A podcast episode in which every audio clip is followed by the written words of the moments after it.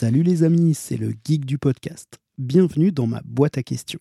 Cette voix off est enregistrée avec un micro Shure Super 55 connecté sur une Rodecaster Pro 2 et mon casque BR Dynamic DT770 Pro.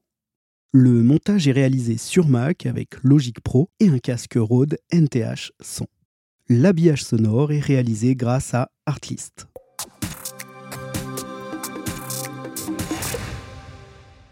Dans la boîte à questions, on a d'abord reçu Jade et son podcast de voyage Purple Blossom, puis Fred et son podcast d'interview autour du cosplay, Cosplay et compagnie, et enfin on a reçu Maud Calves et son podcast documentaire Autochtone. Eh bien, je reçois aujourd'hui Bastien avec un podcast d'un autre type, un podcast d'histoire qui s'appelle l'Apoticast. Apoticast comme euh, apothicaire et podcast, il me semble. Bref, vous aurez compris, un podcast sur l'histoire de la pharmacie et de la médecine. Un podcast ô combien intéressant et accessible, même pour les néophytes en histoire et en médecine. Comme d'habitude, je vous mets tous les liens vers l'Apoticast en description de l'épisode. Allez, sans plus attendre, je vous laisse avec Bastien. Bonne écoute.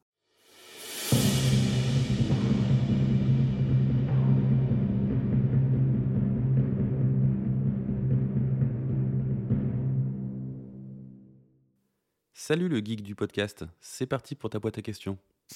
Peux-tu nous décrire ton podcast en quelques mots? Alors, avec la podcast, je vous embarque, vous, auditeurs et auditrices, avec moi, à la découverte de l'histoire de la santé, de la médecine, de la pharmacie. Et pour cela, tous les mois, j'ai un invité, alors en général un historien ou une historienne, avec qui je m'entretiens autour de ses travaux, un livre, un mémoire, une thèse, etc. Ça me permet de proposer du contenu de qualité, hein, parce qu'on est quand même sur des recherches universitaires la plupart du temps, et je fais en sorte que ces recherches soient vulgarisées à travers cet entretien que je mène. Depuis combien de temps ton podcast est-il en ligne? Alors ça va bientôt faire un an, hein, je suis en train de terminer ma première année de, en tant que podcasteur, puisque le premier épisode a été diffusé sur les plateformes au tout début du mois de janvier 2023. Comment ton podcast est-il né? Quelle en est sa genèse? Alors, je suis pharmacien et je me suis passionné pour l'histoire de la pharmacie en particulier et plus largement pour l'histoire de la santé. À la fin de mes études, quand j'ai réalisé ma thèse pour obtenir mon, mon diplôme de docteur en pharmacie, puisque j'ai choisi un sujet en lien avec l'histoire de la pharmacie. Bon, je te passe les détails, mais en gros, j'ai un peu mis le doigt dans l'engrenage, et depuis, je continue une certaine activité de recherche amateur sur mon temps personnel, avec des publications dans la revue d'histoire de la pharmacie. Et en parallèle, j'avais vraiment envie de partager cette passion qui est euh, pas très courante, hein, même euh, dans mon milieu. Et euh, j'ai cherché le meilleur format pour partager cette passion. Et finalement, je me suis dit que un podcast, ça pouvait être une bonne idée. Ça change un peu des articles, euh, qui soient académiques ou, euh, ou des sociétés savantes. Donc l'idée, c'était vraiment ça. Trouver le meilleur média pour partager cette passion. Et le podcast s'est imposé à moi. Et pour mettre au point ce podcast, ben, en fait, je me suis inspiré d'autres podcasts que j'écoute. Évidemment, Nota Bene, également euh, Passion médiéviste, Paroles d'histoire, etc., etc. Ce sont tous des podcasts euh, que j'apprécie énormément, que je conseille tout le temps et euh, qui sont une vraie source d'inspiration. Aujourd'hui, combien d'écoutes par épisode en moyenne? Alors ça dépend quand même beaucoup de quel épisode, enfin de quand il a été publié. En moyenne, on doit être autour des 500 euh, écoutes par épisode, mais en réalité, il y a un épisode qui fait par exemple 1300 écoutes et euh, le tout dernier qui a été euh, publié, il est là aujourd'hui autour des 350 écoutes. En fait, c'est plutôt un nombre d'écoutes mensuelles qui est intéressant. Tout épisode confondu, je suis autour de 6 à 800 écoutes par mois, dont le trois quarts ou les deux tiers sont représentés par l'épisode qui a été diffusé au cours du mois. Comment s'est passé le lancement de ton podcast? Alors en fait, moi, j'y connaissais vraiment rien quand je me suis lancé, même quand l'idée a germé. Donc, euh, comme j'ai dit tout à l'heure, le premier épisode a été diffusé au mois de janvier. Mais en fait, euh, j'ai dû commencer à plancher sur le projet au mois d'août ou septembre euh, avant. L'idée, c'était que je voulais lancer le podcast en ayant un épisode qui tiennent la route évidemment, mais une qualité qui me plaisait moi en tant qu'auditeur. Et du coup, j'ai besoin de me former en fait, euh, de me former sur euh, les techniques d'enregistrement, sur le matériel, sur le montage évidemment, qui est un, des, un des gros sujets quand on se lance. Donc j'ai bien pris trois mois en facile pour me former et pour enregistrer également les premiers épisodes, puisque quand je me suis lancé, en fait, j'avais trois épisodes sous le coude enregistrés et deux qui étaient montés. Voilà, je voulais avoir une petite, un petit, un petit matelas de sécurité et c'est quelque chose que j'essaye toujours d'ailleurs d'avoir d'avance, hein, un ou deux épisodes. On ne sait jamais quand on a un invité qui n'est pas forcément disponible au moment où on l'aurait souhaité ou autre c'est quand même plutôt rassurant de savoir qu'on a quand même un enregistrement sous le coude qu'on peut monter à la place de celui qu'on avait peut-être euh, souhaité faire. Mais globalement, se former, ça n'a pas été si difficile que ça. Sincèrement, aujourd'hui, euh, évidemment avec euh, YouTube notamment, hein, on peut se former sur tout, il y a des tutos sur tout. Après, parfois, on peut aussi se perdre un petit peu dans la masse d'informations, mais à un moment, voilà, il faut trouver sa chaîne ou ses chaînes de tutos qui nous semblent répondre un peu à nos attentes et puis se lancer avec, euh, avec ça et puis réajuster le tir s'il faut derrière. Quelque chose qui m'a bien aidé également pour me lancer, c'est que le tout premier épisode que j'ai enregistré et qui en fait a été le troisième à être diffusé, m'a servi d'épisode pilote. C'est-à-dire que j'ai été au bout de l'exercice, je l'ai enregistré, je l'ai monté comme je l'imaginais, prêt à être diffusé, et puis je l'ai fait écouter à ma famille et à des amis, en leur demandant bien sûr de faire abstraction du fait que j'étais aux manettes, et en leur demandant un avis transparent tant sur le fond que sur la forme. Je l'avais également envoyé à quelques personnes qui n'étaient pas dans mon entourage direct, toujours dans un but d'avoir des retours sincères. Alors évidemment, hein, mon invité était au courant, c'était quelqu'un que je connaissais de manière indirecte, hein. d'ailleurs je le salue, Alexis Sen, si jamais tu passes une oreille par ici. Donc il était au courant qu'il s'agissait d'un épisode test et que selon les retours, en fait, j'allais ou pas aller au bout de mon idée et diffuser ou pas cet épisode en initiant le podcast. Et finalement, j'ai eu des retours très positifs et constructifs ce qui m'a vraiment mis en confiance et j'ai pu mettre facilement et sans stress en ligne mon premier épisode quelques mois plus tard. Et d'ailleurs, tout a été plus simple ensuite, hein, puisque quand j'ai diffusé le premier épisode sur les plateformes, bah, en réalité, c'était pas la première fois que je me dévoilais, entre guillemets, euh, derrière un micro, et donc j'étais pas vraiment stressé.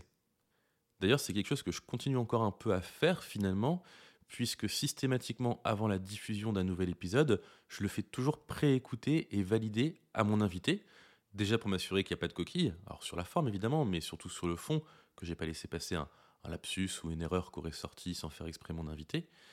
Et puis comme ça, bah encore une fois, finalement, quand je le diffuse, je sais qu'il a déjà été écouté et c'est plutôt rassurant. c'est un conseil que, que je peux donner également. Avec quel matériel as-tu enregistré ton premier épisode? Pourquoi avoir choisi ce matériel et ton setup a-t-il évolué aujourd'hui? Le matériel avec lequel j'ai enregistré mon premier épisode, c'est vraiment quasiment le même que celui que j'ai aujourd'hui. Là, il y a forcément le gros point d'interrogation quand on se lance dans le podcast, c'est quel matériel je choisis. En fait, de mon côté, je suis parti de mes contraintes. C'est-à-dire que c'est un podcast d'interview, donc j'ai des invités, et malheureusement, je ne peux pas me déplacer ou inviter chez moi ces personnes pour enregistrer, puisque euh, la distance fait que c'est très compliqué d'organiser cela, ou alors c'est très coûteux. Et qui dit enregistrement à distance dit une maîtrise de la qualité audio qui n'est pas totale du coup, parce que je vais aussi dépendre de mon invité et de son matériel. Et ça pour moi, c'était vraiment pas envisageable. En fait, en tant qu'auditeur, j'ai vraiment du mal avec les interviews où il y a une très grande différence de qualité audio entre euh, les différentes personnes qui parlent. Euh, notamment quand on a quelqu'un qui est au téléphone ou, euh, ou quasiment, ça s'entend, ça peut même être quasiment inaudible. Et malheureusement, même si c'est un invité hyper intéressant qui va prendre la parole, si je fais trop d'efforts pour l'écouter, je vais pas y arriver en fait et je vais passer à autre chose. Donc ça, c'était mon principal challenge à relever. Et là, je vais te livrer mon astuce euh, que j'ai mis en place pour euh, faire cet enregistrement et maîtriser la qualité audio du coup de mes invités à distance. Et bien en fait, tout simplement, je leur envoie un micro. Et ça, je l'ai fait dès mon premier épisode. Donc j'ai cherché un micro évolutif, c'est-à-dire qu'il puisse s'utiliser à la fois en USB et en XLR, puisque je me suis dit si un jour j'évolue un peu en termes de setup, et pourquoi pas je passe avec un zoom ou autre, bah, ce serait pas mal de pouvoir switcher en XLR. Donc un micro mixte sur ce plan-là, de bonne qualité et à un coût qui restait raisonnable dans le cas où bah, le colis que j'envoie se perde. Alors mon choix s'est porté sur le Samsung Q2U, qui a un micro qui a d'excellents retours, qui a un très bon rapport qualité-prix. On parle d'un micro qu'on arrive à trouver autour des 70-80 euros. Alors certes, hein, ça me fera mal au portefeuille si jamais il s'égare. Maintenant, le risque est quand même très faible. Et jusqu'à présent, ils ont déjà fait beaucoup d'allers-retours, ces Samsung, et ce n'est pas encore arrivé.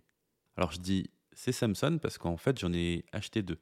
J'ai commencé avec un seul et je me suis rendu compte que cette contrainte de la distance et de l'envoi avec du coup un colis qui embarque le micro, qui part, qui va être utilisé pour l'enregistrement, qui va revenir euh, plus ou moins rapidement après l'enregistrement, c'était pas assez flexible et je me suis retrouvé avec euh, des dates qui commençaient à se chevaucher entre deux invités. Donc finalement j'en ai acheté deux et ce qui me donne vraiment une plus grande flexibilité pour organiser et programmer mes enregistrements. Moi, de mon côté, je dois avouer que je me suis fait un petit plaisir. Et du coup, mon micro, c'est un Shure MV7. Ça tombait bien, hein, parce que quand j'ai commencé le podcast, c'est tombé euh, au niveau de mon anniversaire. Donc, j'en ai profité pour prendre ce micro et j'en suis extrêmement satisfait. Au niveau du casque, c'est une des rares choses qui a évolué.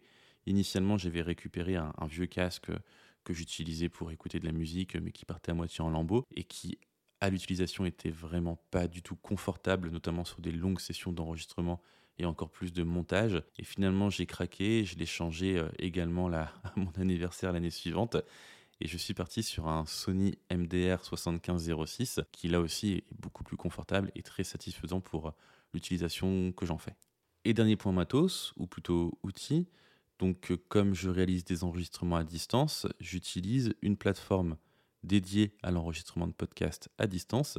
Et celle que j'ai choisie s'appelle Podcastle. Elle fonctionne très correctement, j'en suis également plutôt satisfait. L'avantage, c'est que là aussi, pour l'inviter à distance, c'est extrêmement simple d'utilisation. En fait, c'est ni plus ni moins qu'une sorte de logiciel de visioconférence comme Zoom ou Teams. Donc aujourd'hui, quasiment tout le monde a déjà utilisé ce type d'application. Donc il suffit de se connecter avec une adresse email, euh, avec un lien d'invitation que j'envoie. L'invité de son côté avant l'enregistrement à brancher en USB le micro que je lui ai envoyé, et puis c'est parti. Quel hébergeur utilises-tu et pourquoi? J'ai choisi d'utiliser Acast pour héberger la podcast.